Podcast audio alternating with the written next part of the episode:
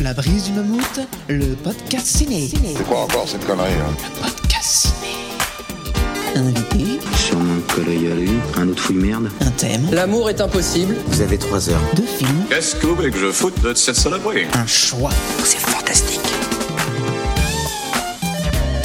Présenté par Mammouth. Et quand tu veux, Mammouth. Tu veux que je fasse parler la poudre? Ah oui. Bonjour à tous, c'est Mammouth. Bienvenue dans ce nouvel épisode du podcast ciné de la brise du Mammouth. Alors le concept est très simple.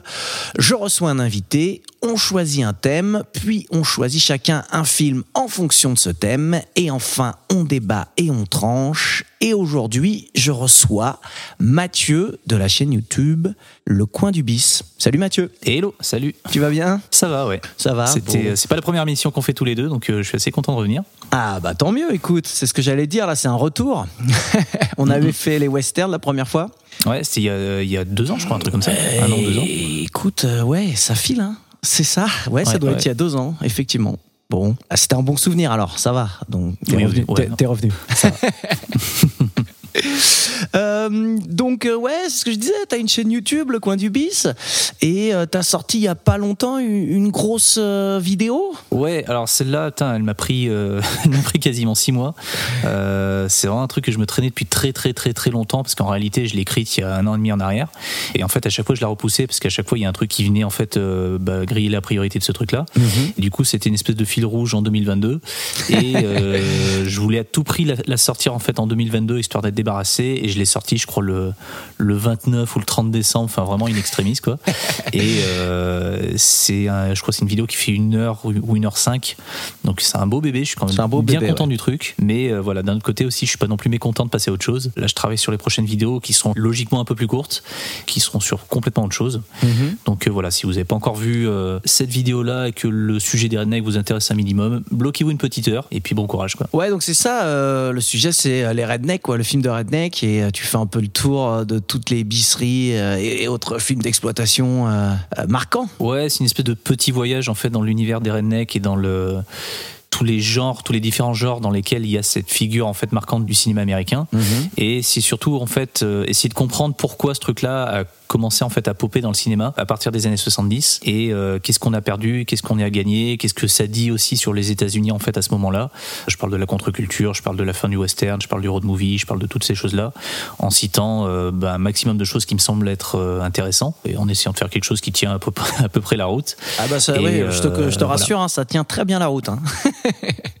Voilà, le, le seul truc en fait que j'ai essayé de ne, de ne pas faire, c'était vraiment de saouler en fait euh, avec une espèce d'avalanche de films Mm. qui aurait rendu le tout vraiment indigeste. Donc c'est, euh, je voulais pas forcément faire trop long et je me suis dit voilà, enfin une heure, ça me semble déjà vraiment pas mal pour un sujet comme euh, comme celui-ci. Mm. Donc j'ai beaucoup enlevé de trucs parce qu'à la base j'avais tablé sur une heure et quart, une heure vingt. Le truc fait une heure, c'est déjà bien, tu vois. Ouais, ouais, ouais. Et puis comme tu dis, c'est, il y a beaucoup de rêves, mais c'est pas que ça, quoi. Il y a aussi une petite réflexion au début. Tu parles du point de départ, euh, le côté politique, euh, du fait qu'il y a des films de redneck et tout ça. Donc euh, ouais, ouais, c'est vraiment complet. Ouais, enfin, en tout cas, j'ai essayé de, de faire le truc le plus, euh, le plus complet possible euh, sur une heure de temps euh, donné. Et enfin, j'ai essayé de faire ce que je, ce que moi, en fait, j'aurais aimé voir sur YouTube si j'avais cliqué sur une vidéo avec un sujet comme ça, quoi. Bah écoute, ouais, je te félicite, hein, vraiment, elle est, elle est vraiment mortelle. hein. Moi, j'ai vraiment kiffé. Et donc, ouais, tu disais les prochaines vidéos. Alors peut-être que tu vas pas dire les thèmes, tu sais pas encore trop la- laquelle va sortir, mais t'as si, déjà si, si. Ouais. Si, si, j'en ai, j'en ai deux, trois en tête là. La prochaine, ça sera, alors, à rien à voir, ça sera sur un film pour enfants, mais qui a une espèce de légende urbaine euh, qui lui colle au cul depuis des années. Et euh, là, je suis en train d'essayer de vérifier si le truc est vrai ou pas. mais grosso modo, c'est un film pour enfants que toutes les personnes de ma génération ont forcément vu à un moment donné en VHS quand ils étaient gamins. Et en fait, dans mon souvenir, c'était un film qui était vraiment mignon parce que c'était un truc avec des animaux, avec des chiens, des chats, des biches, des lapins, des machins. C'était vraiment le truc pour enfants par excellence, quoi. Et en vrai, c'est- un peu moins mignon que ça, euh, parce qu'encore une fois, il y a, il y a pas mal de- de- d'histoires qui courent sur ce film.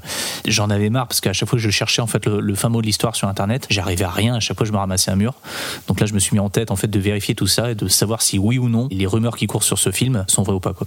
Je reste volontairement vague pour pas balancer le truc, Ouais, mais c'est ouais, euh, je vois. Écoute, c'est une petite marrant enquête là, parce qui que pour le moment je- en fait est pas finie quoi. Je vois pas de quel film tu parles alors que pourtant t'as donné beaucoup d'indices. Euh... Ok, mais bon, et ce sera pas moins d'une heure alors cette fois, c'est ça une- Euh, oui, ce sera même très rapide. Je pense que ça, ça fera un petit quart d'heure, quelque chose Ouais, comme ça. C'est un épisode court, mais le prochain épisode long, il est déjà écrit, il est déjà tourné. Là, il faut juste que Ah ouais. je, je démarre le montage. En fait, c'est un truc qu'on m'a demandé depuis des années et des années que je voulais pas faire parce que je- j'estimais le truc trop gros. En fait, je voulais vraiment pas m'attaquer à ce truc-là.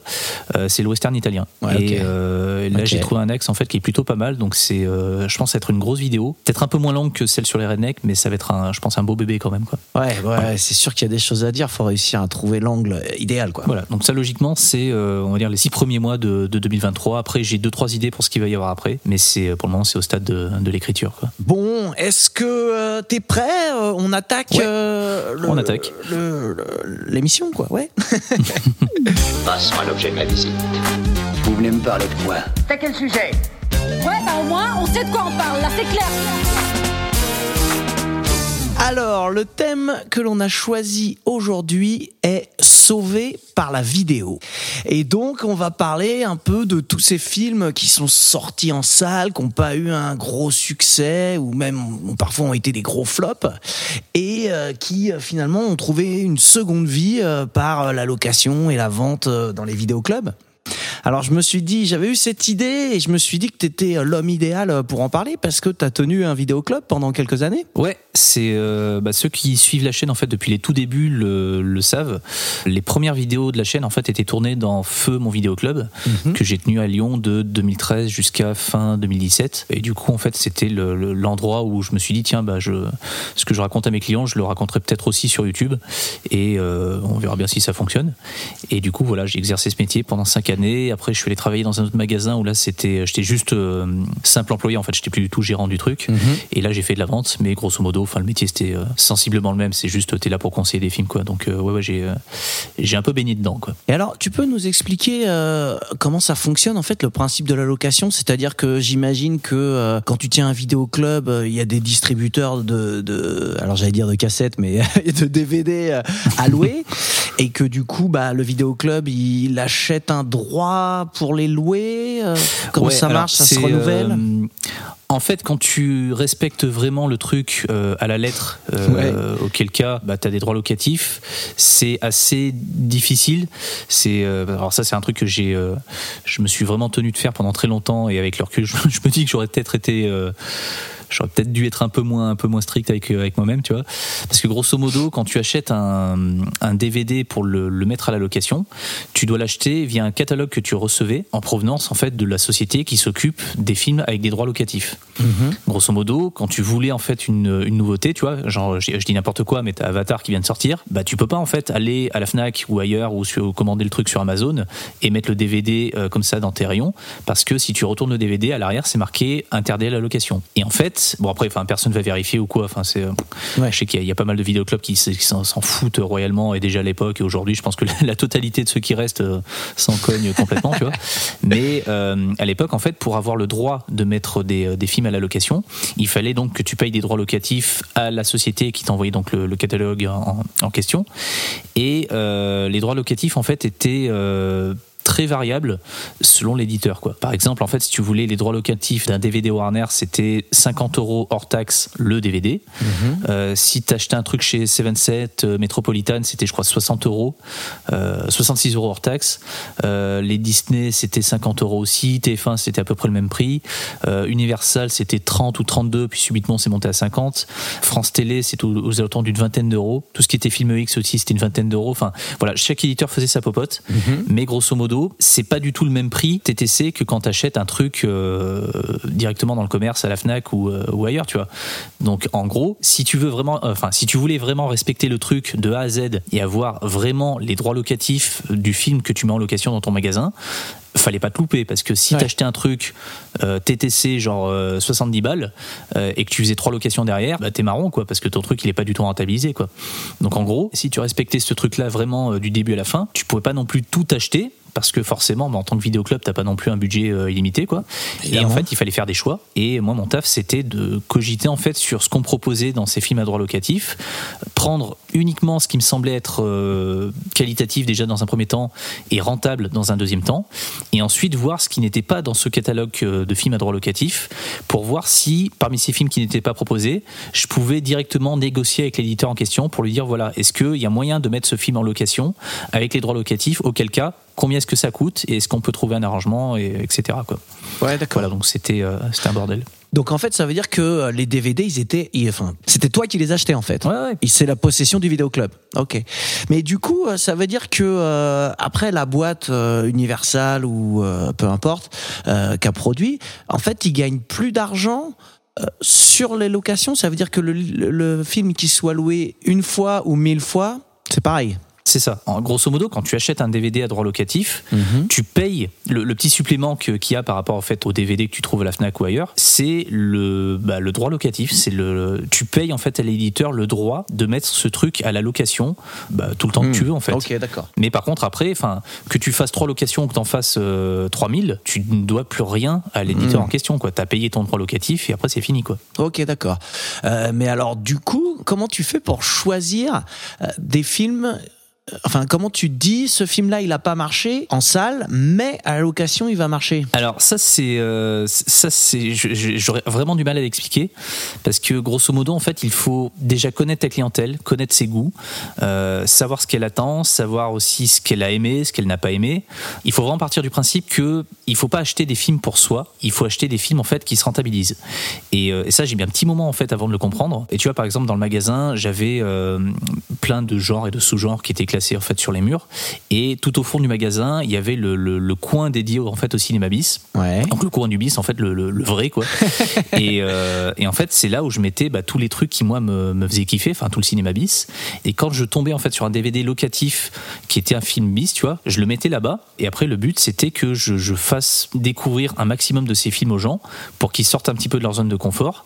Et que ensuite, quand il y avait des films, euh, entre guillemets, bis qui étaient proposés dans le truc de location, dans le catalogue, je puisse, d'emblée de jeu, en fait, les, les faire louer à ces personnes parce qu'elles, en fait, elles savent, elles connaissent le truc, elles comprennent le délire, et j'allais être rentable, j'allais être rentable euh, au bout de quelques semaines, tu vois.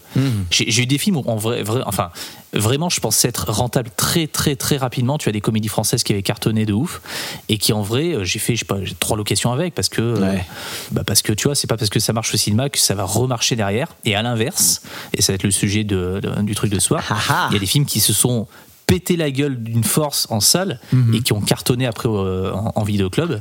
Et là c'est il y a d'autres euh, à mon sens il y a d'autres d'autres explications. Et alors, ouais, justement, c'est quoi euh, pour toi les explications de ces réussites en vidéoclub?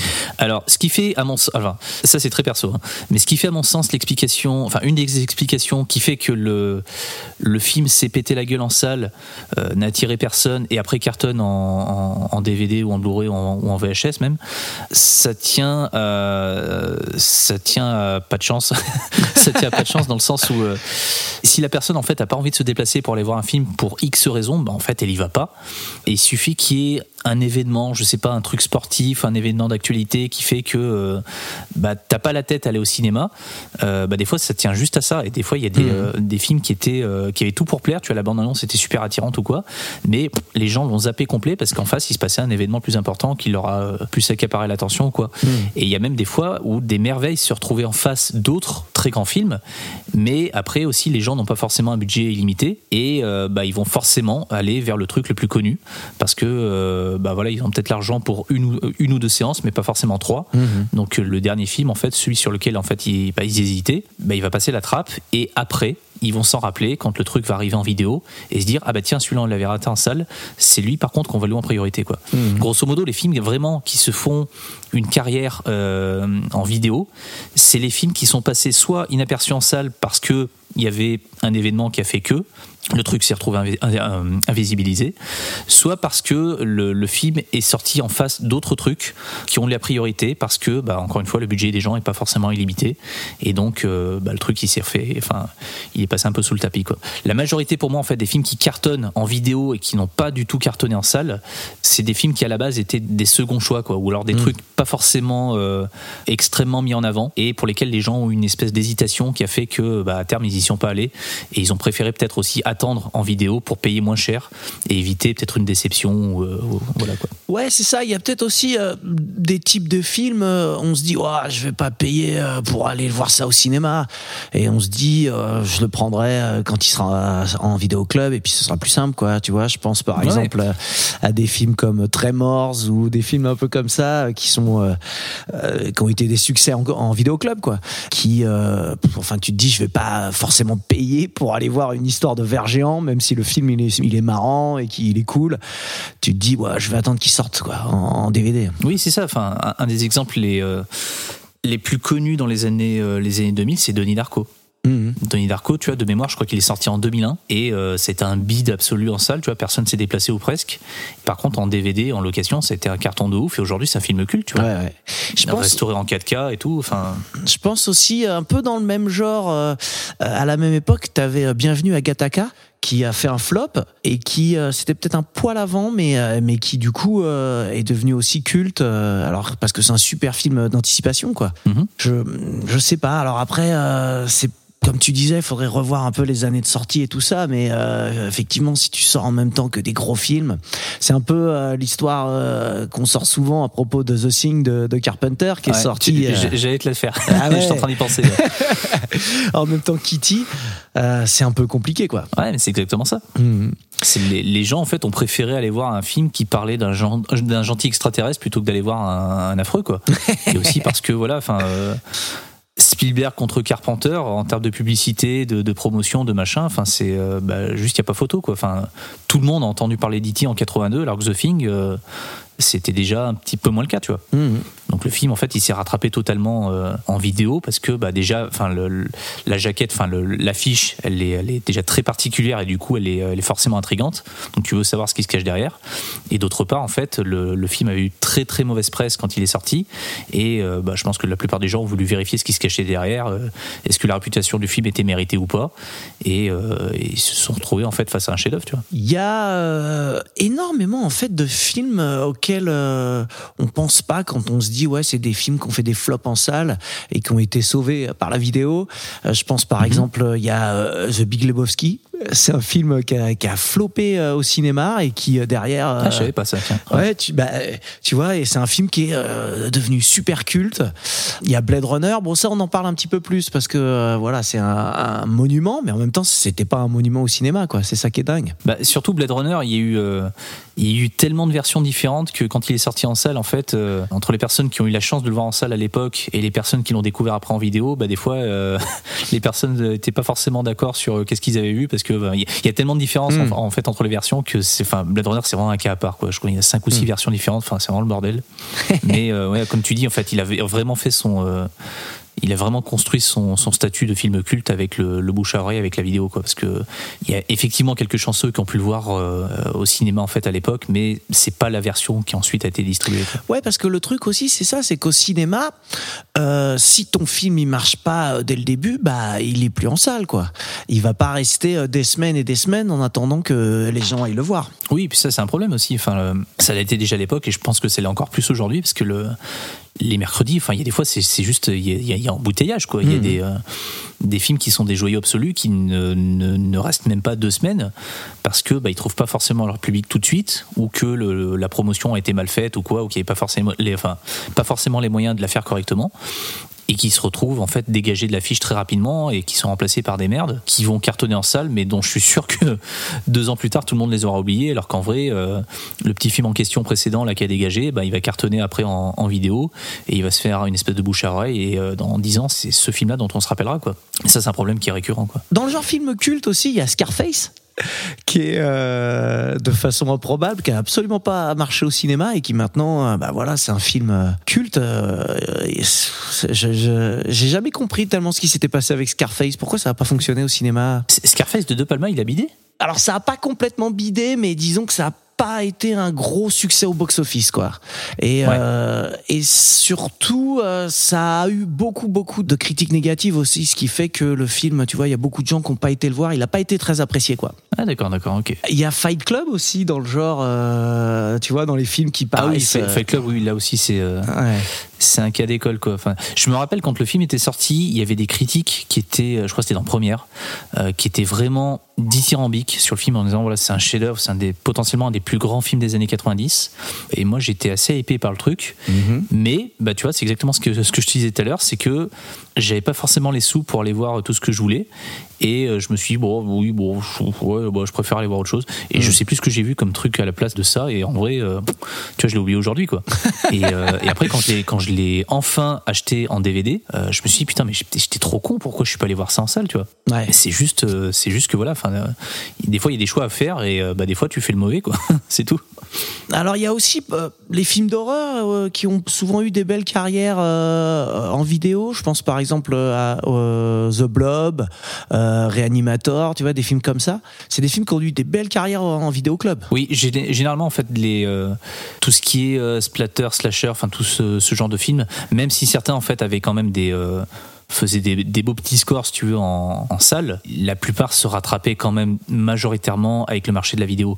Les vidéoclubs dans les années 80, c'était vraiment le truc qui était en, pleine expansion, donc euh, forcément les gens voulaient euh, se regarder des films d'horreur chez eux euh, et pas être forcément emmerdés en salle ou quoi, parce que ça avait quand même encore à l'époque assez mauvaise presse quoi. Enfin, quand tu regardais ce genre de film, t'étais peut-être pas montré du doigt, mais presque en fait. Donc quand tu te louais des films en fait au vidéoclub, enfin des films d'horreur, tu t'en prenais pas un ou deux, t'en prenais prenais cinq ou six quoi. Et tu passais la nuit en fait avec tes potes à les enchaîner, et tu rendais ça genre euh, 24 heures ou 48 heures après, et tu recommençais quoi.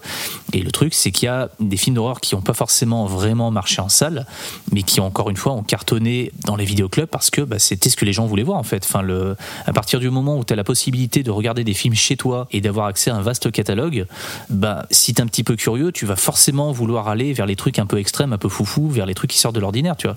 Si t'es ado, forcément que tu vas vouloir regarder des, euh, des films d'horreur et vu le, le- le choix énorme qu'il y avait en fait à l'époque.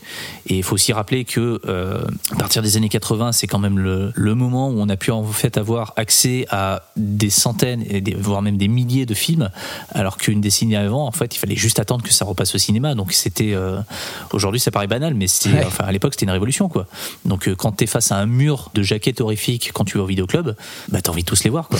Donc euh, forcément quand t'as produit un petit film d'horreur qui a un petit peu marché sans plus en salle, mais que par contre tu sais que tu le sors en vidéo derrière, à cette époque-là, bah, c'était très très vite rentable parce qu'encore une fois il y avait de la il y avait de la demande. Enfin on était en plein dedans quoi. C'était euh, j'ai pas énormément de souvenirs en fait de cette époque-là parce que moi à l'époque en fait j'étais gamin donc je voulais surtout des des Disney, des dessins animés, des machins. Mais par contre le rayon horreur, ouais je le regardais vraiment du coin de l'œil et, euh, et je crevais d'envie de repartir avec euh, tout ce qu'il y avait là-bas quoi. Et c'était blindé en fait à chaque fois. Donc ouais les films, enfin les, les mecs qui faisaient des films d'horreur en fait à l'époque, ils retombaient très très vite sur leurs pattes quoi. T'as en tête, toi, quelques films là qui te viennent, dont on n'a pas parlé, euh, qui sont des bons exemples pour toi de, de ces films sauvés par la vidéo? Ben, en fait, il y en a celui que vu en tête, on en a déjà parlé, c'était Denis Darko, parce que vraiment ça me ça me faisait halluciner en fait à quel point le film avait bidé et à quel point aujourd'hui c'est acté que le film est culte et que le film est un chef-d'œuvre euh, Ouais. au point de voilà récemment avoir- été restauré en 4K et projeté dans plein de trucs à droite à gauche. Et euh, je connais très très peu de détracteurs de ce film, mais par contre à l'époque quand quand moi j'en parlais, enfin tout le monde disait mais qu'est-ce que c'est, enfin ça sort d'où, c'est quoi, mais non, on n'a jamais entendu parler de ton film, qu'est-ce que c'est que ce truc et tout. Moi-même, je, je suis même pas allé le voir en salle. Je savais qu'il sortait, mais j'ai préféré aller voir je sais plus quel truc.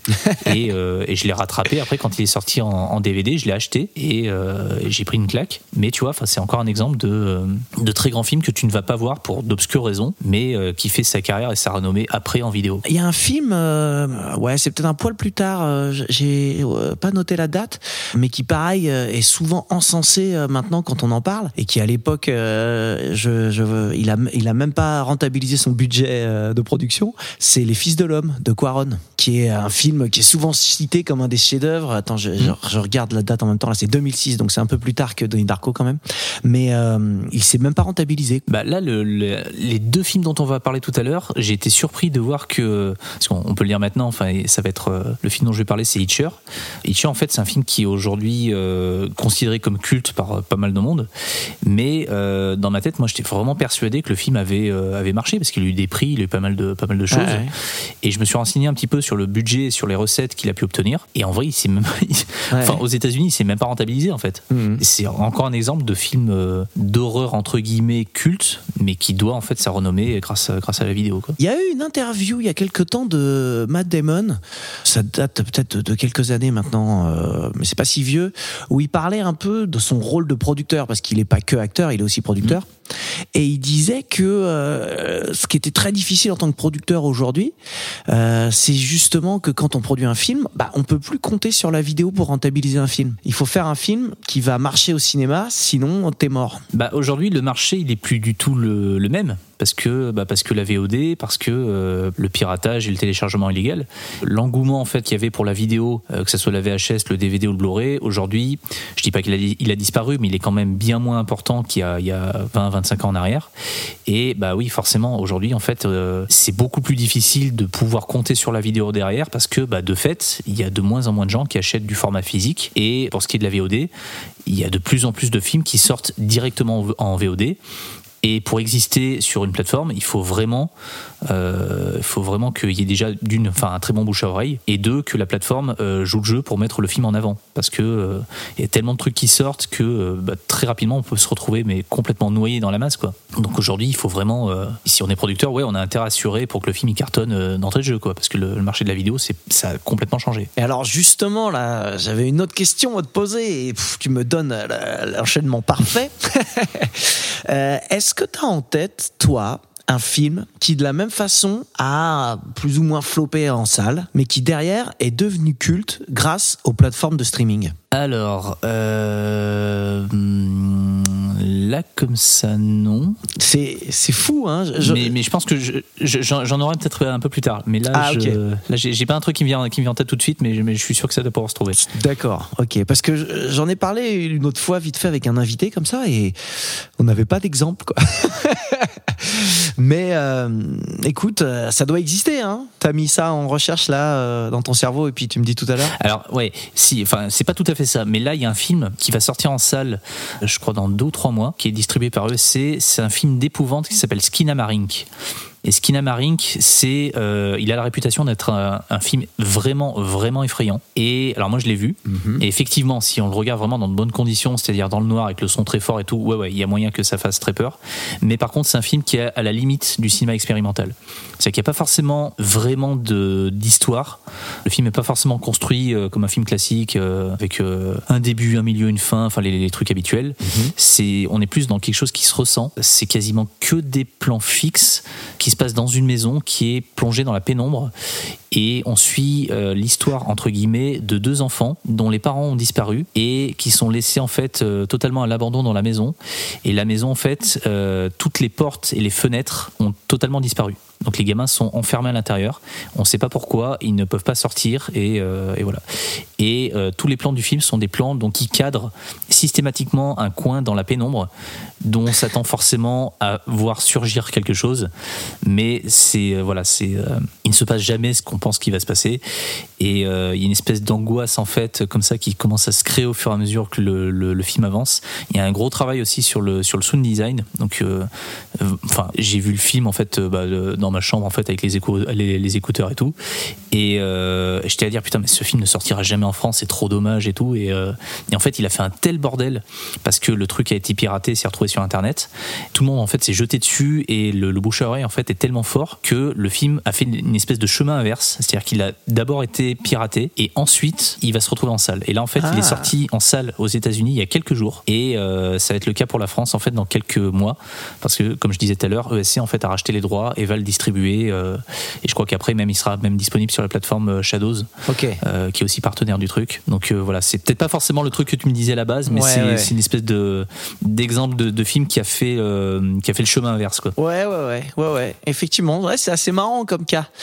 C'est marrant, j'en avais pas entendu parler. tu, tu m'as bien intrigué là. J'ai bien envie de le voir du coup. Skin Inc, à mon avis, tu, vas, tu vas bien en entendre parler d'ici quelques mois là. Ok, cool. De toute façon, hein, on peut réfléchir si jamais on trouve une autre idée comme ça qui nous vient. Étrangement, j'ai pas l'impression que ça existe hein, et que vraiment les films, une fois qu'ils, soit ce sont des films qui vont directement sur les, les plateformes de streaming, qui sont euh, coproduites ou récupérées euh, par Netflix, euh, Prime, etc. Soit les films disparaissent une fois qu'ils sont plus en salle. hein. C'est c'est triste, hein, mais Un film qui de... si si attends un film qui est devenu culte uniquement en fait via le via internet via le streaming euh, t'as Sergei Prakov Sergei Prakov Ouais, euh, Là, tu vois, il est. euh, ça fait je une bonne dizaine d'années que le truc, le truc existe. Mhm. Euh, au début, c'était genre le, le petit film un peu underground que pas grand monde connaît, tout ça. Et là, il a eu droit en fait à une, une édition Blu-ray. D'ailleurs, le Blu-ray est juste à côté de moi, avec plein de bonus, plein de machins. Et, et tu vois, on, on continue de, de parler de ce film-là encore aujourd'hui, alors que ça fait quasiment 10 ans, je crois qu'il a été tourné. Sa réputation s'est faite uniquement via Internet parce que euh, il est passé dans quelques festivals, mais c'est pas vraiment ça qui a construit sa réputation. Quoi. C'est, euh, pour moi, ça, vient de 90% d'Internet. Ça vient d'Internet, mais c'est plus euh, du téléchargement ou du film qui est passé sous le manteau, entre guillemets, que, euh, tu vois, un Ouais. film que tu vas voir sur Netflix. Tu vois ce que je veux dire? Ah oui, oui. Là, actuellement, tu vois, je crois qu'il est sur, euh, il est sur Shadows aussi. Ouais, il est sur Shadows, Mais euh, Raphaël, en fait, il l'avait mis, je crois, sur YouTube Ah, il l'avait mis sur YouTube. Et du coup, il y, a- il y a pas mal de personnes qui l'avaient découvert sur YouTube avant que le, le- le- le film ne saute. Il a passé son temps à être visible, invisible, disponible, pas disponible, ce qui fait qu'il y a une espèce de, de petit aura culte qui s'est créé autour Ouais, de, ce, de ce- effectivement. de ce film. Et aujourd'hui, en fait, on peut enfin l'avoir correctement dans un vrai format et de manière légale via le Blu-ray qui a été édité il y a, il y a pas très longtemps, quoi. Bon, écoute, je te propose euh, de passer à la suite. On a déjà euh, pas mal euh, parlé du sujet. Attaquons. Allez, à toi l'honneur. On commence par quoi? Exposez votre proposition. C'est parti.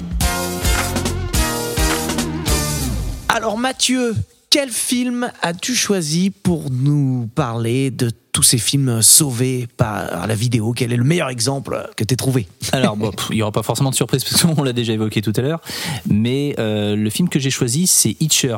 Donc, un petit classique des années 80 qui était euh, réalisé en 1986, si je dis pas de bêtises, et qui était réalisé par euh, Robert Harmon, de Ouais, mémoire. ouais, c'est ça. Oui, c'est ça, Robert Harmon. Et c'est un film assez, euh, assez cool. Enfin, moi, j'aime beaucoup. Mais voilà, je triche un petit peu parce que le, on disait tout à l'heure que le film, il avait bidé en salle. Alors oui, il a bidé, il a bidé aux États-Unis parce que le, le film, il a eu un budget de 6 millions de dollars et les recettes aux États-Unis euh, euh, s'élèvent à 5 millions 800 000 dollars. Donc euh, vraiment, il est passé à 200 000 dollars d'être à l'équilibre. Par contre, en fait, les recettes à l'international, on, on ne les connaît pas, mais on- voilà, on suppose que le, ça a dépassé quand même le- les, les- les 6 millions. Mais est-ce que ça suffit pour que le film soit vraiment considéré comme un succès euh, de la part de la boîte qui a produit le film? Ça, c'est un petit peu moins sûr. Non, sûrement Et pas. si on se base aussi sur les, euh, les recettes françaises quand le film est sorti en 1986, il a fait 740 000 entrées, dont 212 000 en fait à Paris, ce qui est honorable. Mais à la même époque, en 1986, il y avait des séries B entre guillemets équivalentes qui des fois dépassaient le million, quoi, euh, voire même bien plus. Donc c'est c'est honorable, mais c'est pas non plus un succès euh, phénoménal, quoi. Et ça fait partie pour moi de ces films qui ont construit en fait leur euh, leur euh, leur aura, leur culte via le bouche à oreille dans les vidéoclubs. Ah bah clairement, hein, ça, ça fait partie, euh, c'est ce que je disais tout à l'heure, c'est pas forcément les films qui ont floppé, mais aussi euh, qui ont euh, connu une vraie deuxième vie, même plus importante après en vidéoclub. Et lui, c'est clairement un film comme ça. S'il y a eu un remake, s'il y a eu une suite, c'est grâce à son exploitation en vidéo. hein. Ouais. Alors, on va peut-être rappeler aussi pour les personnes qui connaissent pas le film, euh, bah, de, de quoi ça parle. Vas-y, ouais. Donc voilà, Hitcher, c'est donc euh, un film de Robert, euh, Robert Harmon sorti en 1986 et qui raconte grosso modo euh, l'histoire d'un d'un jeune qui s'appelle Jim Asley euh, qui en fait doit euh, convoyer une voiture. Donc là, il est au Texas et il doit l'amener jusqu'en Californie. Donc voilà, il traverse les États-Unis et il doit en fait euh, amener la voiture à bon port. Sauf que on est dans la nuit, il est en train de rouler sur une route déserte au milieu de nulle part et il s'endort un petit peu au volant et il commence à pleuvoir tout ça. Et pour se tenir éveillé et éviter de se prendre, se prendre un camion, bah, il prend en autostop un gars qui était au bord de la route et qui une fois rentré dans la voiture, commence à être rapidement très très très menaçant. Et en fait, au bout d'un certain temps, il va euh, réussir à l'éjecter de la bagnole parce que le gars le menaçait avec un couteau, donc c'était euh, ça commençait à être euh, vraiment chaud.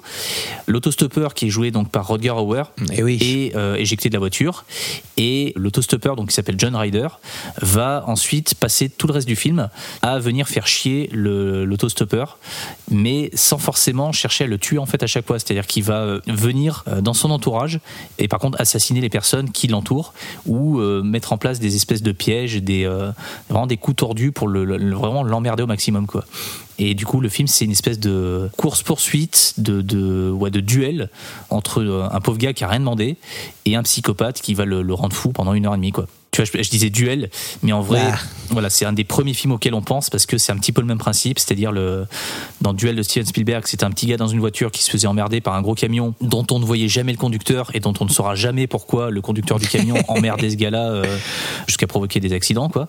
Voilà, dans euh, Hitcher, c'est exactement la même chose. Là, voilà, on voit vraiment qui est le méchant, mais par contre, à chaque fois qu'il y a une discussion entre les deux, il y a un moment, il y a une scène dans un restaurant où le, le héros entre guillemets dit mais pourquoi tu fais ça, pourquoi tu m'emmerdes?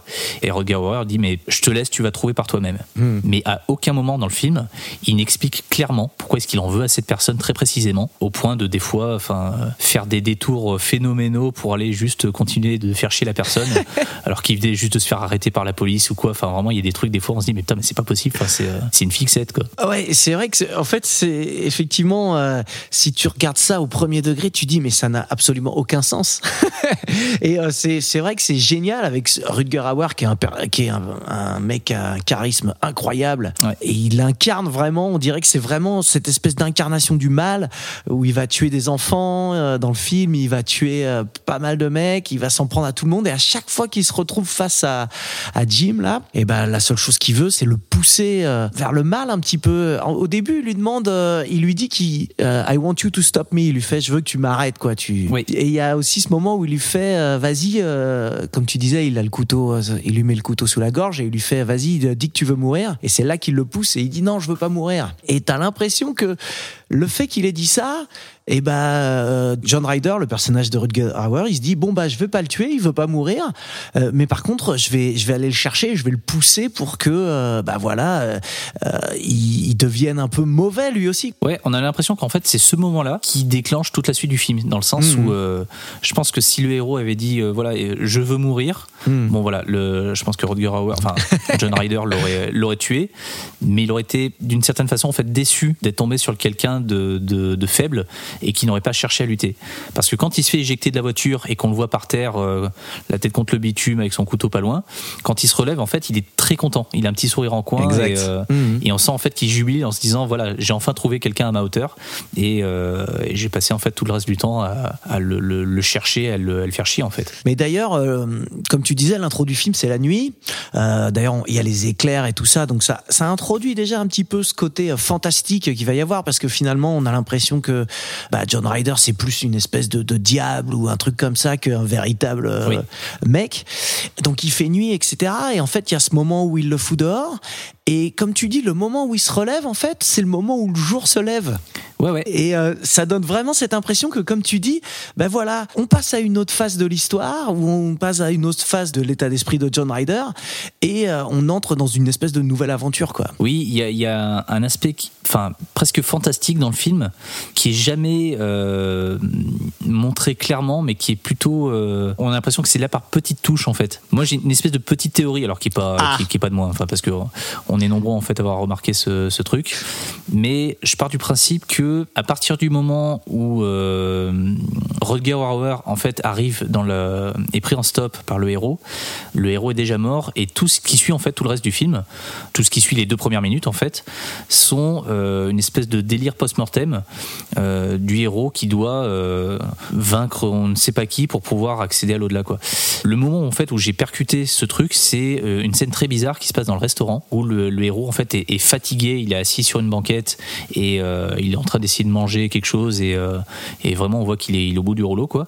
Et on a un très gros plan sur lui, on entend quelqu'un rentrer dans le restaurant et on voit en fait au premier plan quelqu'un qu'on ne distingue pas forcément s'asseoir en face du héros. Et après, sur le contre-champ, on voit que c'est Rodger Hauer, on voit que c'est enfin John Ryder. Et euh, là, il y a une petite discussion qui démarre entre les deux. Et euh, le héros va braquer un flingue sur, euh, sur John Ryder. Sauf que forcément, le flingue n'est pas chargé, donc l'autre en face se fout de sa gueule. On se demande vraiment ce qu'il va faire en fait à ce moment-là.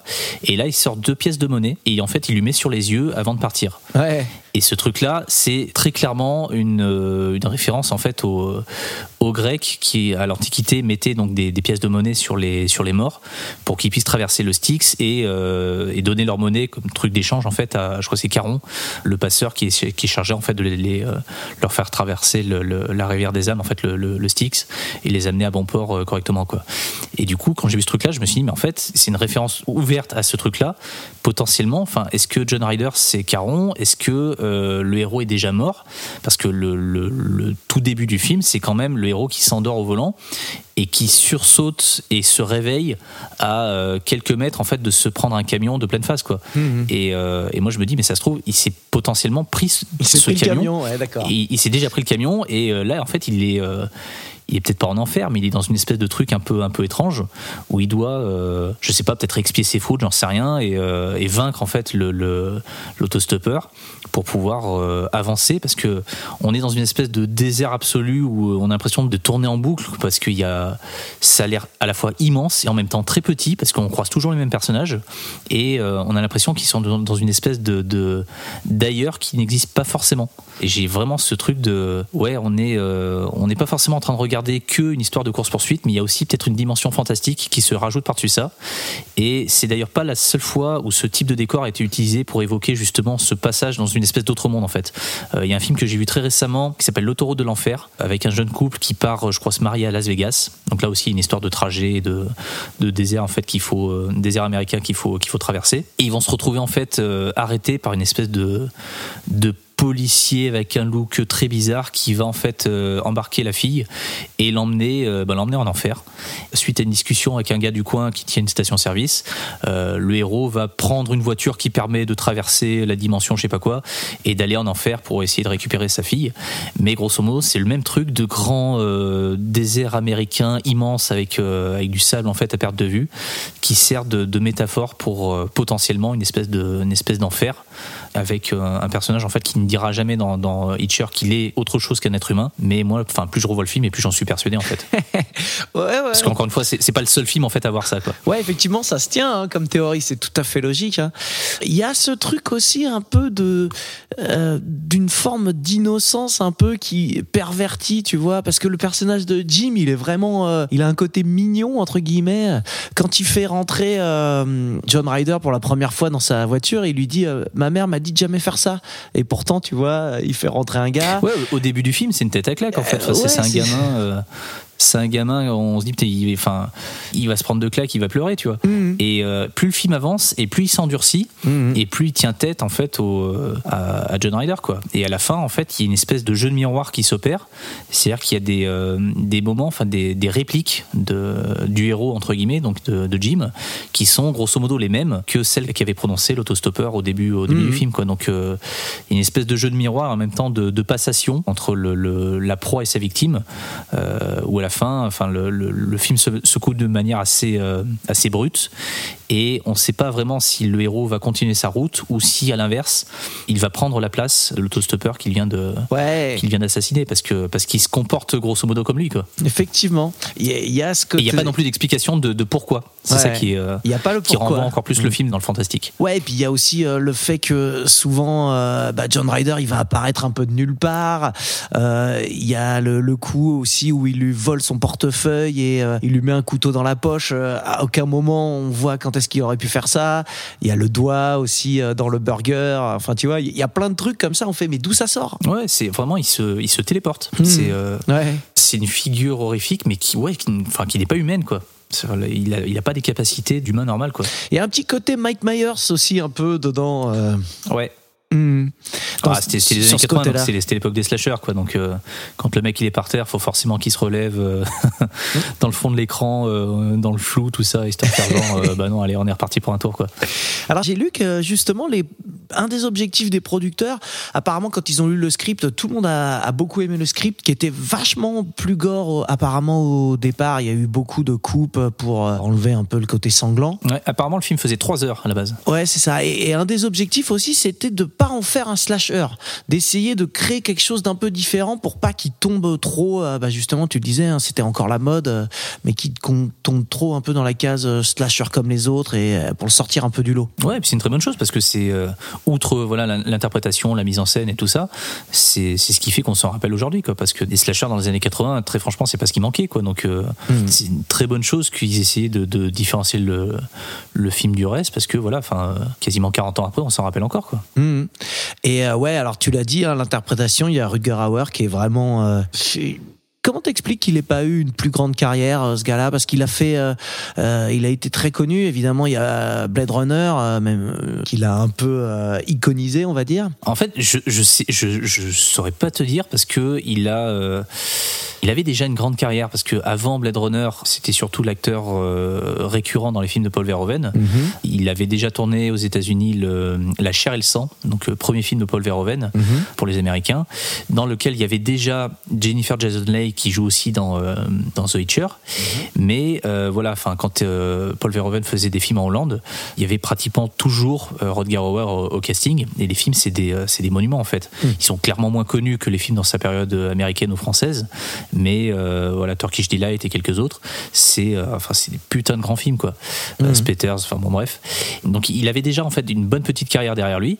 Mais après, je pense que le, le, le rôle dans Blade Runner l'a tellement iconisé comme espèce de d'antagoniste absolu que après il s'est un petit peu enfermé dedans. Et l'espèce de malédiction qu'il y a autour de, de The Witcher c'est que c'est une espèce de film qui aurait dû faire exploser des, euh, des talents. Euh, que ça soit Robert Harmon dont c'était le premier film euh, que ça soit euh, Rodger Hauer qui je, je crois de base n'était pas super chaud pour incarner encore un psychopathe. Ouais, c'est ça. euh, mais dont ça sera paradoxalement en fait le dernier grand rôle. Parce qu'après en fait il fera que des petites séries B voire même des fois des séries Z. On le verra faire des petits caméos à droite à gauche mais il aura jamais vraiment de rôle en fait à la hauteur de, de celui-ci. Et même en fait le, le héros Jim Asley euh, je crois qu'après il a pas fait vraiment grand chose de notable quoi. Je crois qu'il s'est aussi enfermé dans les, euh, les petites séries B les petits machins. Et en vrai la personne qui s'en est le mieux sortie parmi tout le casting c'est Jennifer Jason Leigh. Finalement, qui ouais. est euh, des, des grands noms du film, celle qu'on voit le moins, parce que les autres, ouais, c'était euh, même le réalisateur, hein, enfin Robert Harmon, il a Mhm. pas fait grand chose de, de, de notable après. Il a fait un film avec Van Damme en 93 qui s'appelle Cavale sans issue, que, que- sympathique. Euh, il a fait Le Peuple des Ténèbres en 2002, dont j'ai mais vraiment aucun souvenir. Je sais que je l'ai vu, mais alors peut-être je l'ai oublié euh, 30 secondes après quoi. Et son dernier film à être sorti au cinéma, c'est un film qui s'appelle Highwaymen, qui est sorti dans les années 2000, si je dis pas de bêtises, qui en fait renoue un petit peu avec le, principe de The Witcher, c'est-à-dire euh, course-poursuite, euh, crash de bagnole, tout ça. Et c'est un film avec euh, Jim Caviezel, donc qui jouait le, Jésus dans La Passion du Christ de Mel Gibson, et Rona Mitra. Alors qui est pas forcément très connu, mais qui jouait de mémoire euh, une victime dans euh, L'homme invisible de Paul Verhoeven. Donc là encore, il y a un petit lien avec Rodger Hauer. et qui était surtout connu dans les années 2000 pour être la, ou 90, je me rappelle plus, pour être la, hum, une des premières incarnations de, de comment elle s'appelle, la meuf de Tomb Raider de Lara Ah, Croft. Lara Croft, ok. Voilà, quand il y avait des salons, des machins, c'était Rona Mitra qui était envoyée là-bas pour incarner euh, Lara Croft avant les films. Ok. Et euh, voilà, donc c'est petite petite série B sur un- une espèce de, de fou furieux qui euh, qui cartonne les gens en bagnole. Et euh, je crois que c'est de mémoire c'est Jim Caviezel en fait qui passe son temps à essayer de, de, de localiser le gars pour se venger du fait que le mec avait aplati sa copine à l'époque et puis il va le mec va s'en prendre à Rona Mitra puis euh, Jim Caviezel va arriver pour la sauver et puis ils vont s'associer tous les deux pour aller euh, essayer d'arrêter le gars en question. De mémoire parce que vraiment ça fait plus de 20 ans que je l'ai pas vu.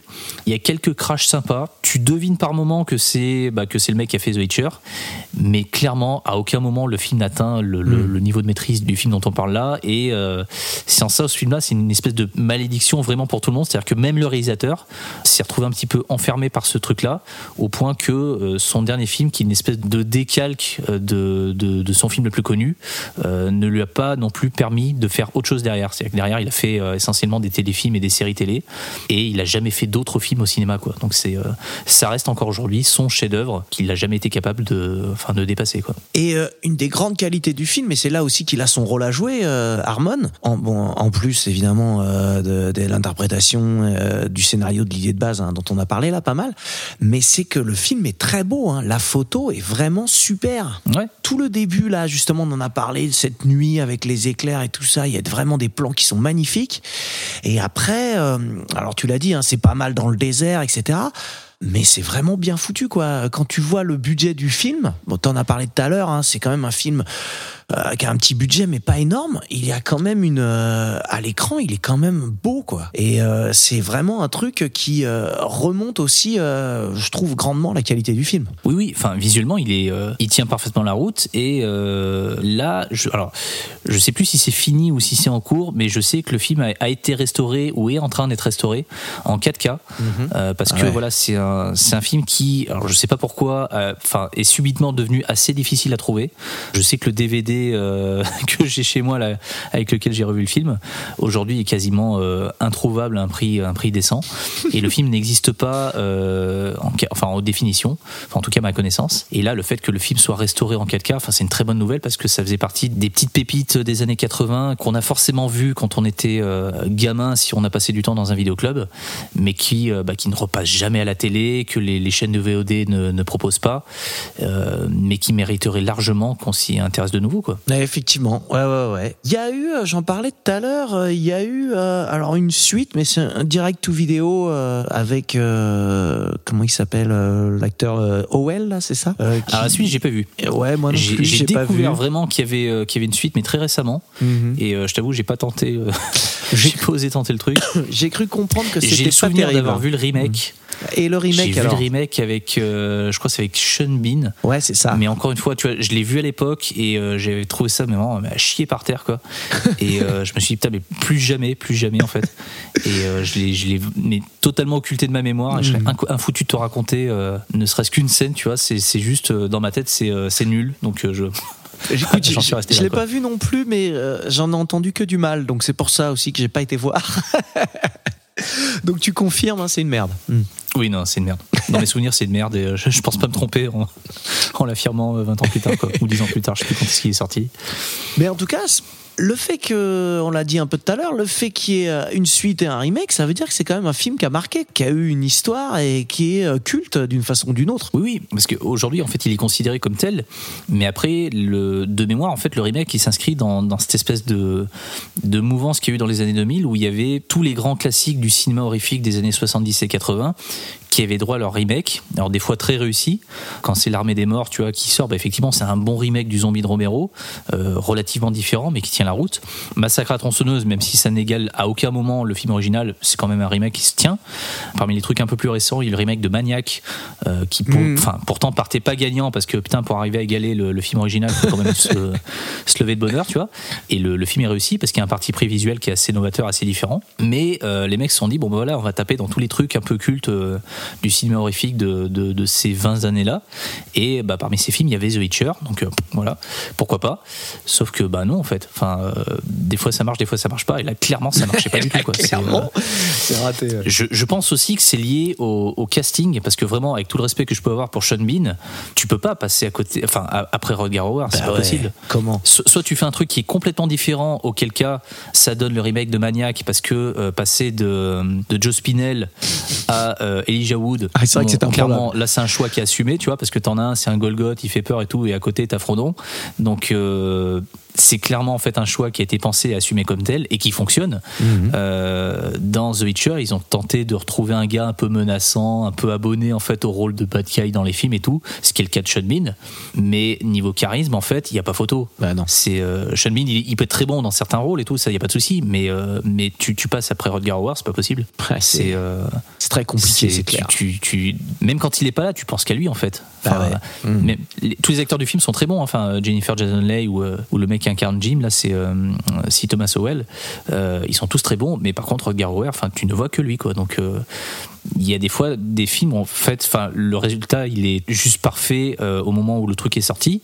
Ça sert à rien de vouloir le refaire si, euh, si le, si, enfin, moi, je le considère comme un film parfait, hein, très clairement. Mhm. Donc, euh, le remake, il s'est tiré une balle dans le pied au moment même où il a été, il a été imaginé, quoi. Enfin, c'était foutu d'avance, quoi. Effectivement, c'était la mauvaise idée. Euh, on passe euh, au film suivant, ça te va? Tu veux rajouter un petit Ouais. truc? Ouais. Non, non, non.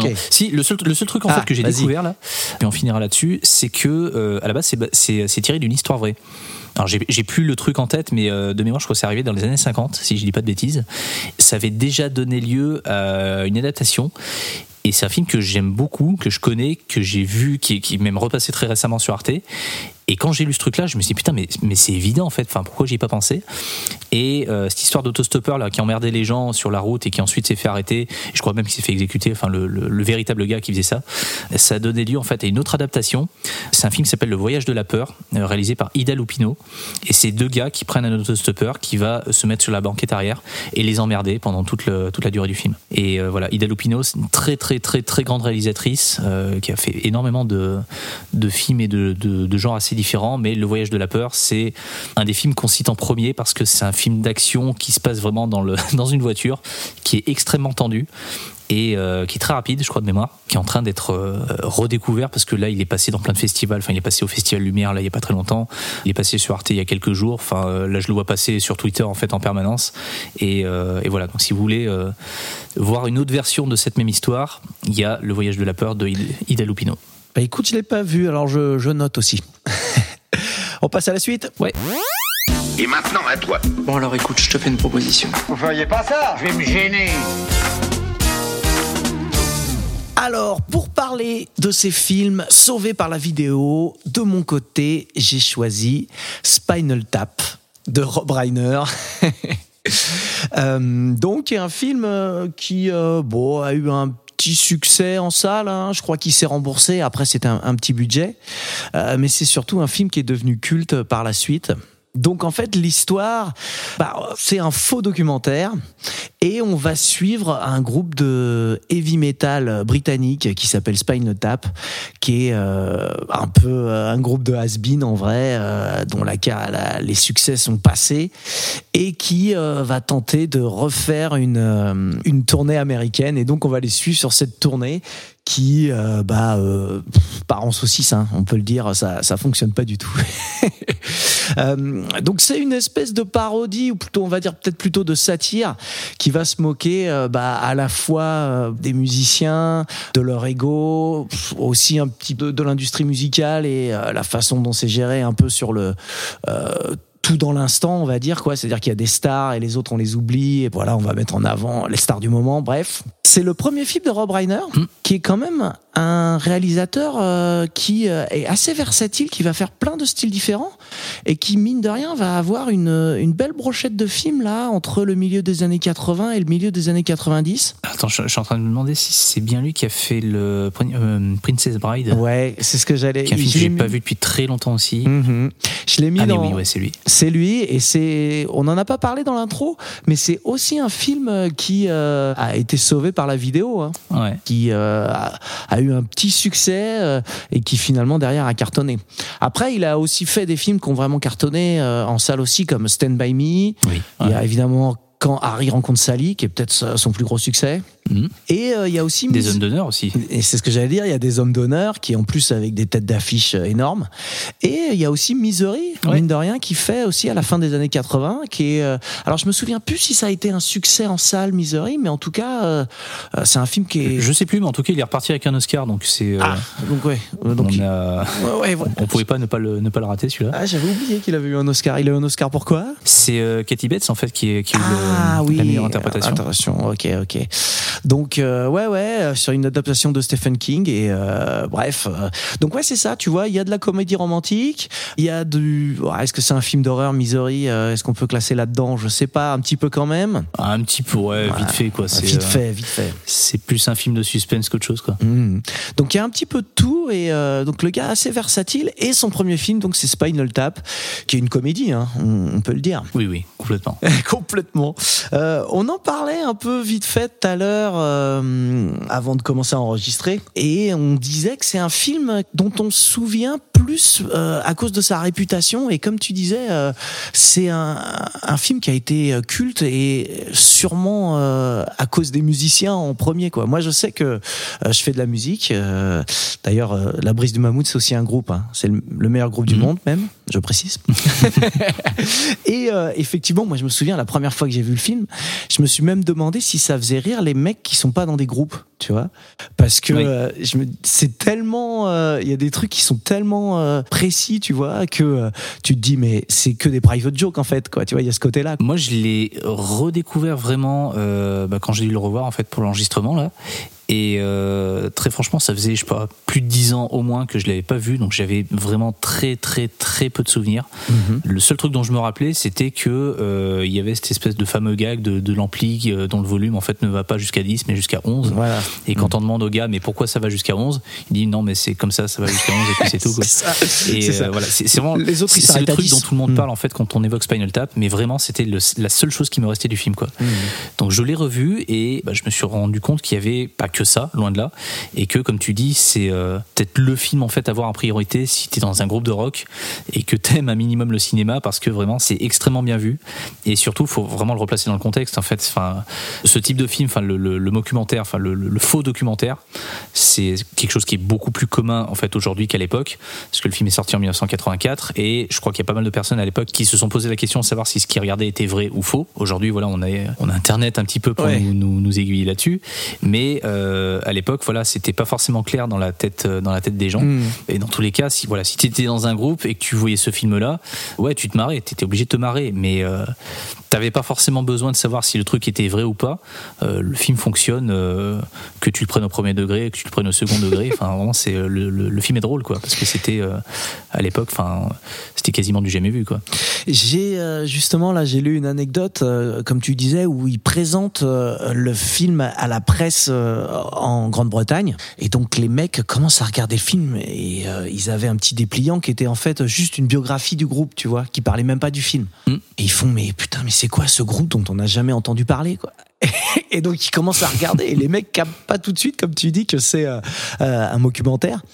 Et en fait c'est quand t'as des têtes connues qui commencent à arriver parce qu'il y a des petits rôles qui sont joués par des mecs connus euh, notamment euh, ah je me souviens jamais de son nom le mec de chapeau melon et bottes de cuir Il y a Patrick McNee. ouais voilà Patrick McNee ouais voilà Euh, Et j'ai vu passer Billy Crystal aussi. il y a Billy Crystal qui fait un mime, il y a. Angelica Hudson aussi. euh, C'est ça. enfin bon, il y a pas mal d'acteurs comme ça qui font des tout petites apparitions. euh, et effectivement, c'est quand ces acteurs-là apparaissent qu'on se dit ah oui, mais en fait non, c'est pas vrai quoi. Mais sinon, on peut se poser la question hein, si on n'est pas Ouais. au fait de l'existence de tous les groupes de heavy metal euh, britanniques, on peut se poser la question. Ouais.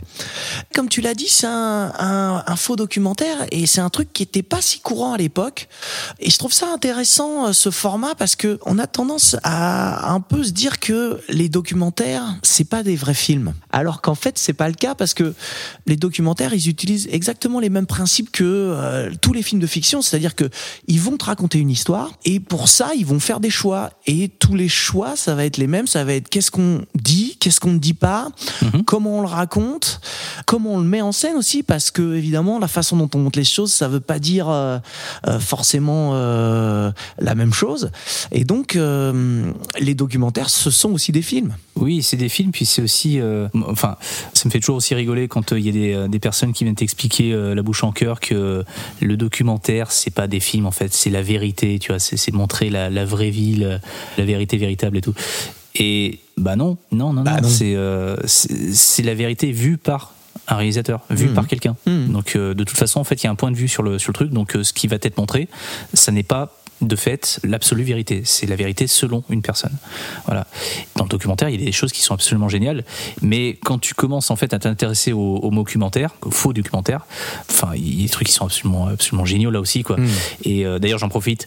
Si vous êtes sur Lyon, euh, d'ici quelques semaines, en fait, il y a le festival du documentaire justement, qui s'appelle On vous ment, Mhm. euh, Ah. qui a lieu chaque année en fait au printemps et, et j'ai pu jeter un œil en fait à la programmation il y aura quelques trucs assez cool dont je peux pas parler mais euh, voilà si vous aimez les films façon Spinal Tap et que vous voulez euh, voir des euh, des trucs où vous savez plus vraiment où est-ce que vous êtes et que et que voilà bah, de manière générale vous aimez le documentaire Festival Envouement à Lyon et ça a lieu dans quelques semaines. Ça me fait penser là, parce que t'en as parlé il y a pas longtemps sur Twitter, euh, il y a euh, dans le genre documentaire qui raconte une histoire et qui est un point de vue, il y a le Dune de Jodorowsky, Ouais, complètement. le documentaire sur le Dune de Jodorowsky, qui te raconte que ça aurait été le plus grand film de tous les temps. Alors que j'ai vu ton avis sur Twitter et je suis du même avis, ça aurait été sûrement un film ultra foutraque avec des effets spéciaux qui auraient super mal vieilli. Et en fait, ça, c'est mieux que ça ait pas été fait, que ce soit resté une légende et que Jodorowsky ait réutilisé ses idées à droite à gauche. Oui, bien sûr, parce que tu vois, enfin, je me suis fait cette réflexion quand j'ai lu le, sa dernière BD, qui est le, le- Les Fils d'El Topo. Et Les Fils d'El Topo, c'est la suite de El Topo, donc le, le film qu'il a fait euh, début des années 70, qu'il a fait euh, entre guillemets connaître, qui est même historiquement le premier des, euh, des Midnight Movie. El Topo, c'était déjà un western sacrément barré, enfin, c'était du, c'était du Jodorowsky, tu vois. Mais la suite qu'il a toujours voulu faire, il n'a jamais pu arriver à la mettre sur pied parce que ça coûtait trop cher. Ça coûtait trop cher, c'était trop fou, c'était trop, euh, trop over the top, trop, trop, trop dans tous les sens, quoi. Après avoir, enfin, avoir quand même beaucoup galéré à essayer de, de faire en sorte que le truc se fasse, il a décidé de, peut-être pas d'abandonner, mais de réaliser son truc sur un autre médium, donc la bande dessinée. C'est une histoire qui est racontée en trois tomes, donc le dernier tome est sorti, je crois, en octobre, et c'est ça que j'ai lu en fait il y a quelques jours. Et étant donné que dans le truc il y a une explosion nucléaire, des pouvoirs façon euh, Marvel, des éclairs, des machins, des lévitations, euh, des trucs et tout, tu dis ok. Donc c'est en vrai, je, je préfère lire ça sur une bande dessinée plutôt que ce truc-là ait été fait dans les années 70 avec de toute façon des effets spéciaux qui auraient aujourd'hui, je pense, largement pué la merde. Parce que si George Lucas pouvait avoir des effets spéciaux et une équipe de ouf en fait pour faire euh, Star Wars, je suis pas certain que Jodorowsky ait eu la même liberté en fait à l'époque Bah ouais. et aussi le même budget. Bah ouais. Euh, donc fatalement, ça se serait vu à l'écran et je pense que ce qui est extrêmement en fait cool à lire aujourd'hui en bande dessinée aurait, avec le recul, été très très vite euh, kitsch et ringard euh, si le film avait pu se faire en fait euh, à l'époque quoi. Et pour moi, en fait, c'est exactement la même chose avec son Dune.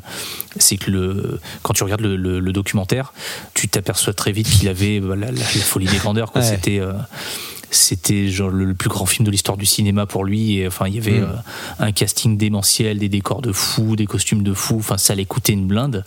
C'était peut-être très joli en fait à regarder sur un storyboard parce que voilà c'est dessiné par Mobius.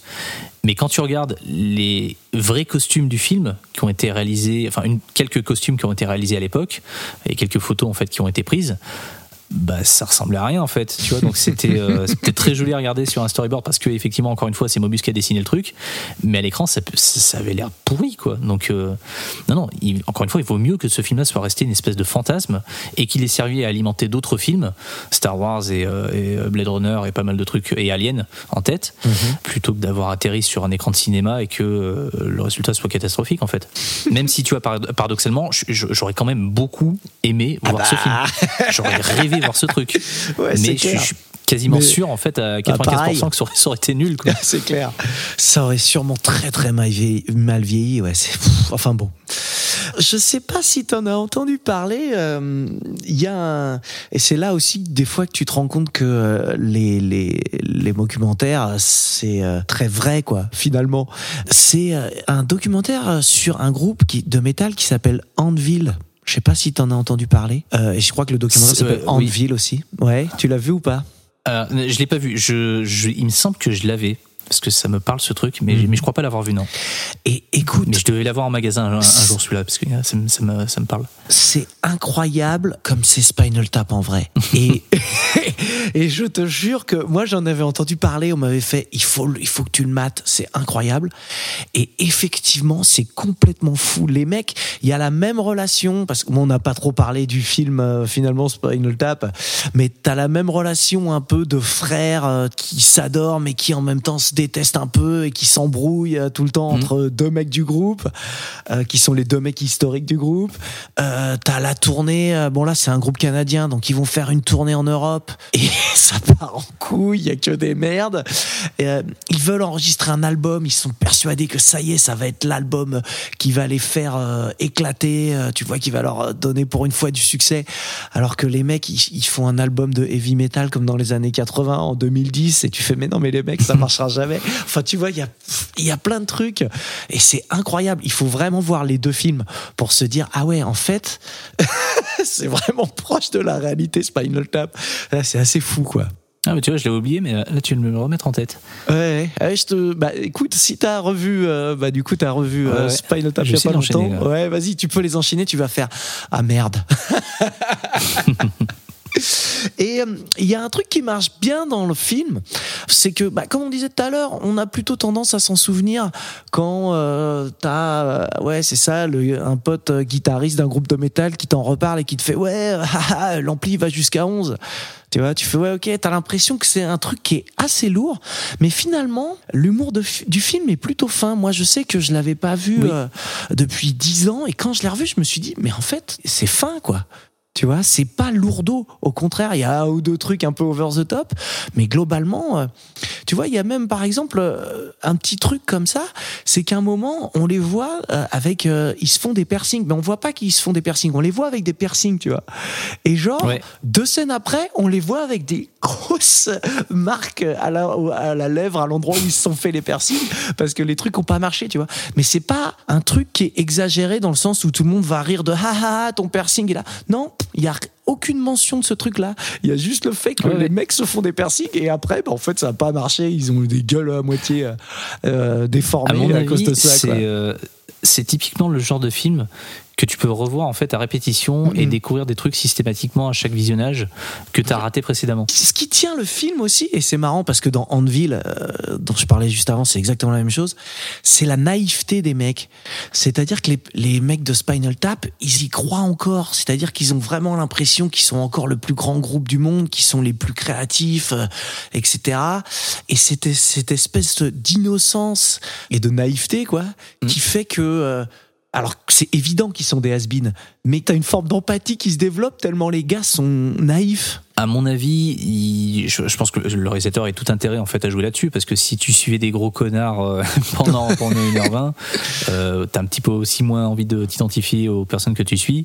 Et je pense aussi que pour un premier film, fallait un petit peu qu'il assure ses arrières. Donc euh, oui, oui. Enfin, je pense qu'en termes en termes de d'écriture, tu pouvais difficilement euh, faire autre chose que des personnages auxquels t'as envie de t'identifier quoi. Hmm. Il y, y a un film là que j'ai découvert en fait il y a 2-3 ans en arrière, je crois, euh, qui s'appelle Lord of Chaos, alors qui pour le coup en fait est un, film tiré d'une histoire vraie, donc c'est pas du tout un documentaire, qui se passe sur un groupe de métal dont un des membres en fait va commettre euh, un meurtre et du coup c'est une, histoire que les, euh, les fans de métal connaissent très très bien, que moi j'avais vaguement entendu parler comme ça, mais que j'ai plus ou moins enfin découvert à peu près correctement via le, via le film, même si le film prend beaucoup de liberté avec le, la véritable histoire.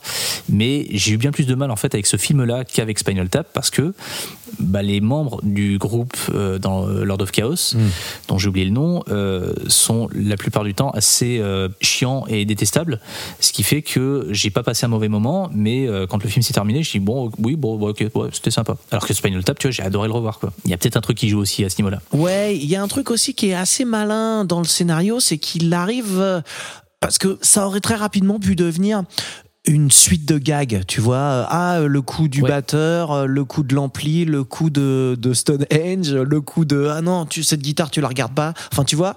Et il arrive à mettre cette histoire euh, avec à la, à la Yoko Ono, avec donc la meuf Oui. euh, d'un des deux guitaristes, un des deux du chanteur principal, qui euh, petit à petit va devenir la manageuse du groupe et qui du coup va créer une espèce de rivalité entre les entre la meuf et l'autre guitariste parce que voilà Euh, et, et c'est malin de, tu vois, ils arrivent à mettre ça, ce qui crée une espèce de fil conducteur, et qui crée une histoire en fait, et qui nous évite d'avoir juste euh, une suite de gags. Oui, oui, comme tu dis, c'est vraiment pas une suite, enfin que une suite de gags.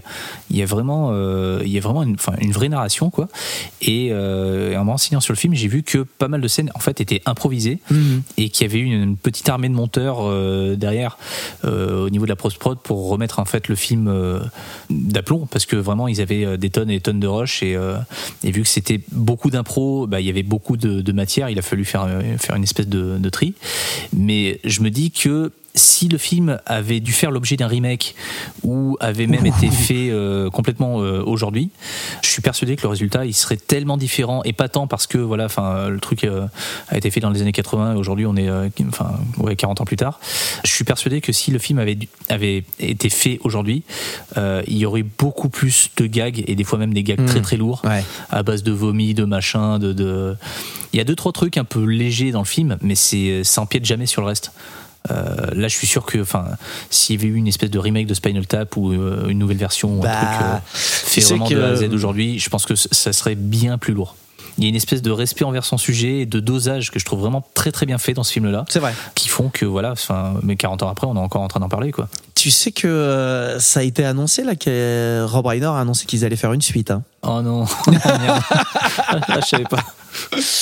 Ouais, c'est pour ça là, t'étais en train d'en parler, je me disais ah, Ah, ouais. Ouais, je t'ai pas au courant. On va voir ce que ça va donner, mais c'est peut-être euh, c'est peut-être la mauvaise idée. hein.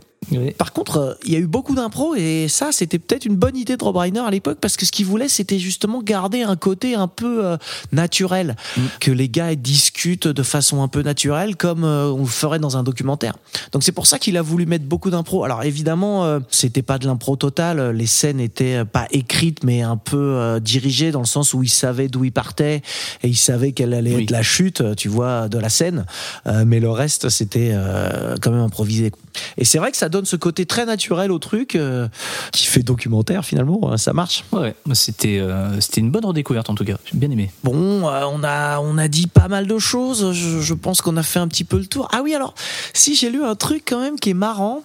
Et ça aussi, c'est du coup, ça montre un peu la critique euh, entre guillemets euh, qui est faite du milieu euh, de la musique. C'est que t'as pas mal de musiciens qui n'ont pas trouvé le film drôle.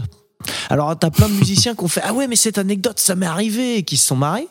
Euh, mais t'as aussi euh, par exemple St- Steven Tyler qui est euh, tu sais le chanteur d'Aerosmith. Mhm. La première fois qu'il a vu le film apparemment il avait pas compris que c'était un film drôle il a pas rigolé quoi.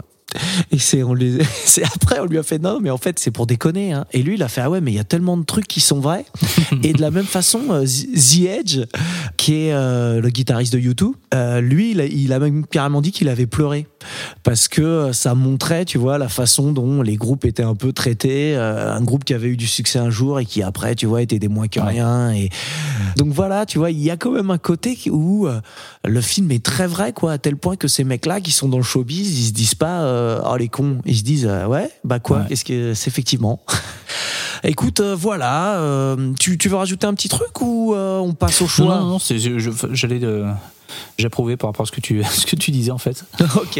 Je pense que on a bien fait de pas trop trop raconter le film parce que, euh, Oui. euh, comme on disait, euh, c'est un film qui est plus drôle quand on le voit que quand on le raconte. C'est ça. C'est ça. bon, allez, passons à la suite. C'est la nature du métier. Le point de conversation, c'est un ultimatum. Nous devons faire des choix.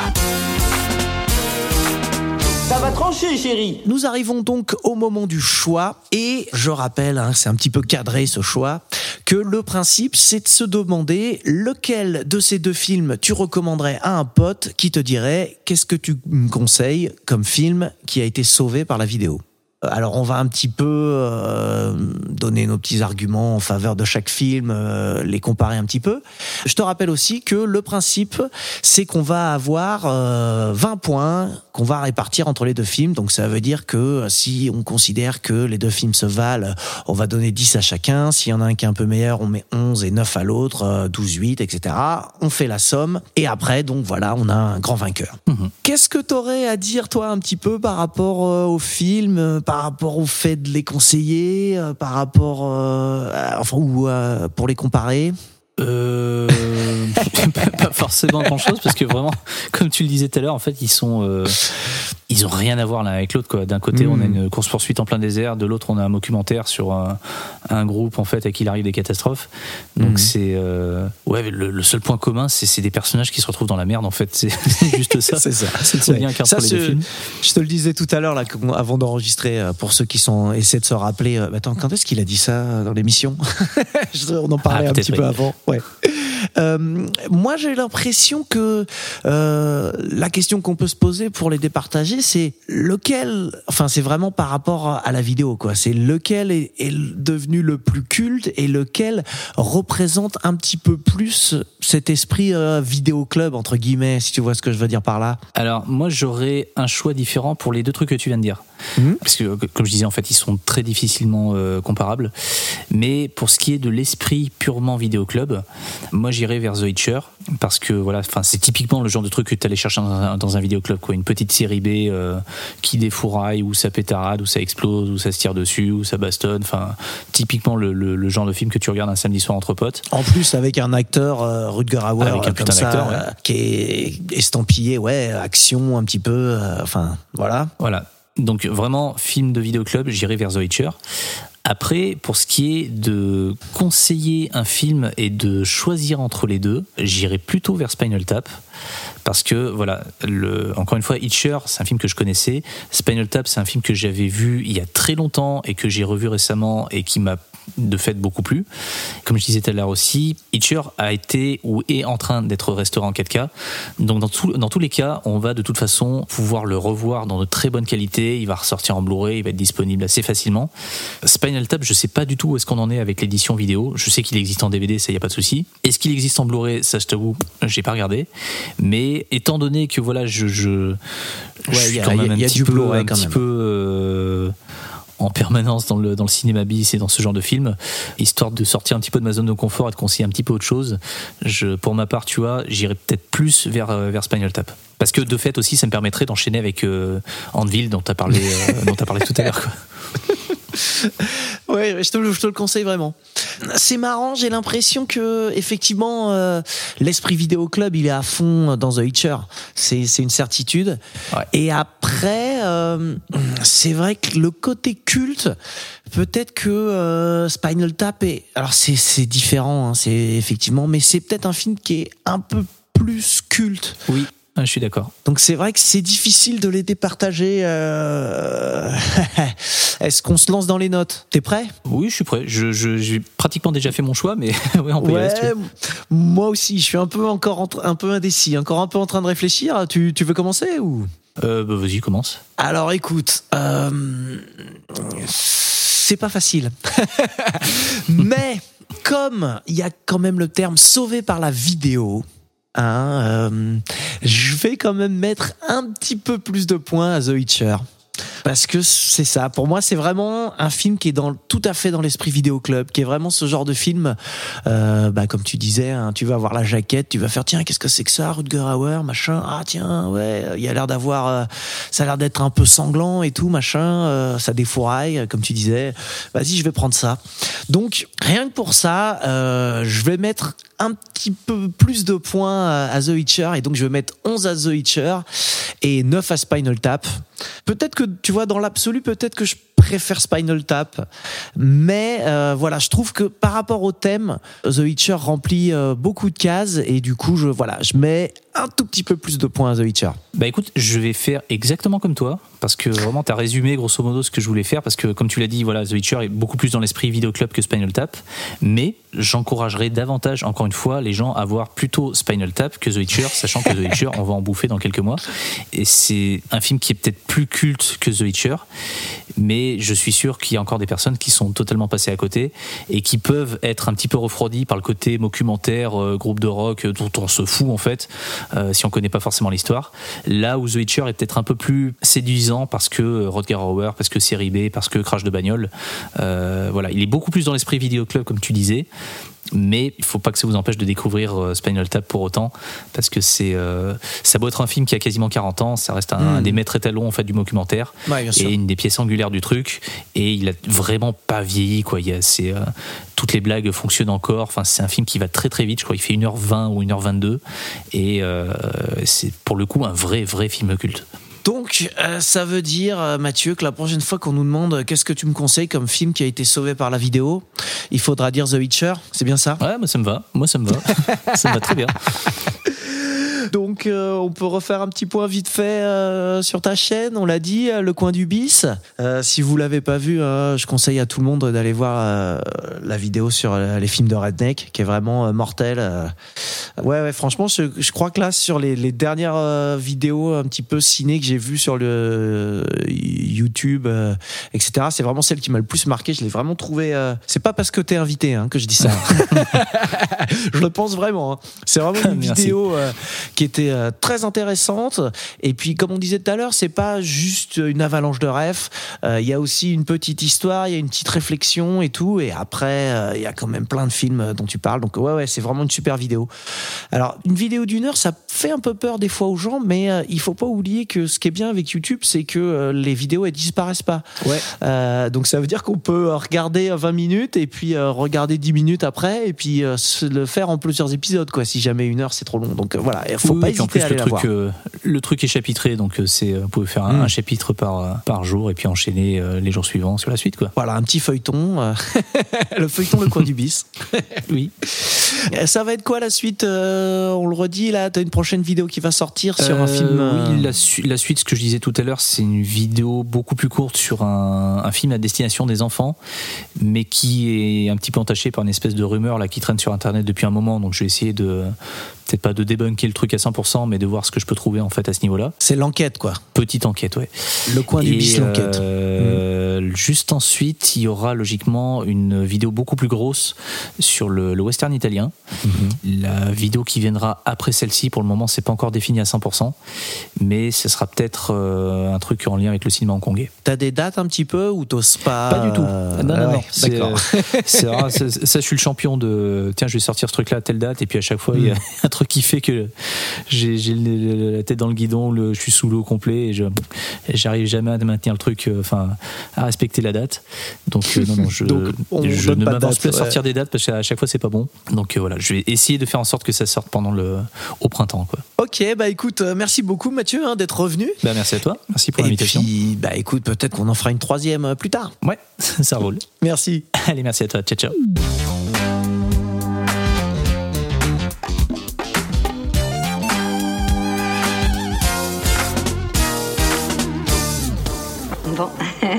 Excusez-moi.